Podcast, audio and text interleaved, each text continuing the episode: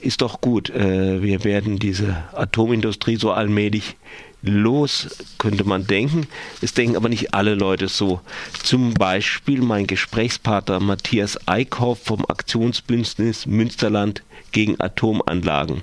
Hallo? Ja, hallo. Ja, jetzt kannst du einfach mal so ein bisschen erklären, was Urenco ist. Ja, Urenco ist mit 30 Prozent äh, Urananreicherung auf dem Weltmarkt vertreten. Das heißt, Urenco reichert im Prinzip für Atomkraftwerke in aller Welt äh, Uran an, woraus dann Brennelemente gefertigt werden. Ja, man denkt ja, dass in Deutschland eigentlich der Atomausstieg beschlossen sei. Mhm, Habe ich auch schon gehört von, ja. Genau, aber die Urananreicherung in Gronau ist davon explizit ausgenommen. Das heißt also, Deutschland äh, in Form der Bundesregierung möchte auch in Zukunft unbegrenzt weiter den Weltmarkt mit angereichertem Uran beliefern. Und das ist natürlich äh, ja, absolut widersinnig äh, und äh, bedeutet im Prinzip, dass der Atomausstieg äh, in diesen Aspekten überhaupt nicht ernst gemeint ist. Ja, und was ist jetzt mit dem Verkauf? Ja, also die äh, Urenco gehört ja dem britischen Staat, dem niederländischen mhm. Staat und den, auf deutscher Seite E.ON und RWE. Das sind ja nun auch keine Unbekannten. Und äh, die möchten eigentlich alle ihre Anteile loswerden und Kasse machen. Also nach Medienschätzungen soll Urenco 10 bis äh, 12, 13 Milliarden Euro wert sein. Das heißt, für E.ON und oh. RWE wären jeweils alleine 2 Milliarden Euro drin.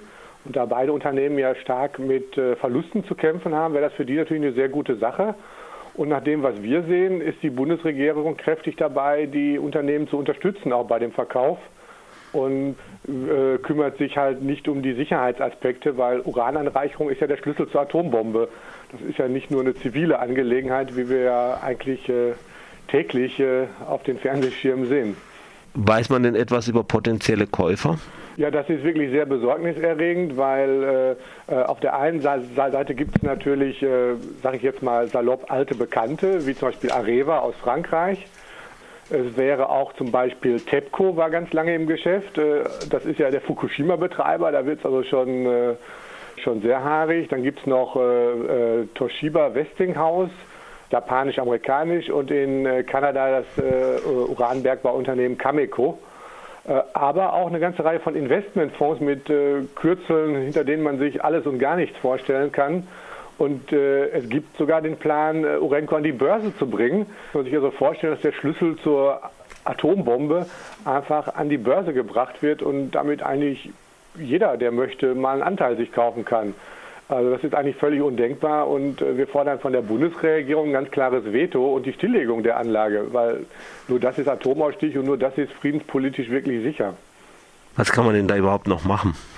Ja, also machen kann man auf jeden Fall Druck, äh, sowohl auf E.ON und RWE, wie aber auch auf die Bundesregierung, dass sie diesen Verkauf stoppt. Also ich meine, äh, das ist ja das völlig falsche Signal, wenn sich jetzt diese Woche die Bundesregierung zu Verkaufsgesprächen mit der britischen Regierung trifft. Und äh, es ist so, dass die niederländische Regierung zum Beispiel noch Bedenken hat, zu Recht. Da hat es ja mal den Diebstahl gegeben von dem Herrn Kahn in den 70er Jahren bei Urenco in Almelo in Niederlanden. Kannst du das kurz erklären? Ich genau. denke, vielen ist das nicht kein Begriff. Genau, der, der Herr Kahn stammt halt aus Pakistan und hat sich ja. Blaupausen mitgenommen. Und, das ist der, äh, der, der diese äh, auch äh, Atombombe in Pakistan genau. und der auch die Zentrifugen, die für Iran äh, zumindestens äh, da die Blaupausen geliefert hat. Genau, und er, äh, nach, nach eigenem Bekunden hat er es ja auch nach Nordkorea geliefert. Das heißt also, da wo also heutzutage international äh, hart drum gerungen wird, um die äh, Verbreitung von Atomwaffen einzudämmen, geht im Prinzip dann halt auch auf Diebstähle bei Urenco zurück. Das heißt, diese, diese Firma ist extrem brisant, die Technologie mhm. ist extrem brisant und, äh, und die Bundesregierung tut wirklich nichts, um diesen Verkauf zu stoppen und die Stilllegung herbeizuführen. Wenn schon die Niederlande Bedenken haben, dann wäre es ja für die Bundesregierung ein leichtes, sich dem anzuschließen mhm. und gemeinsam den Verkaufsplan äh, zu beenden.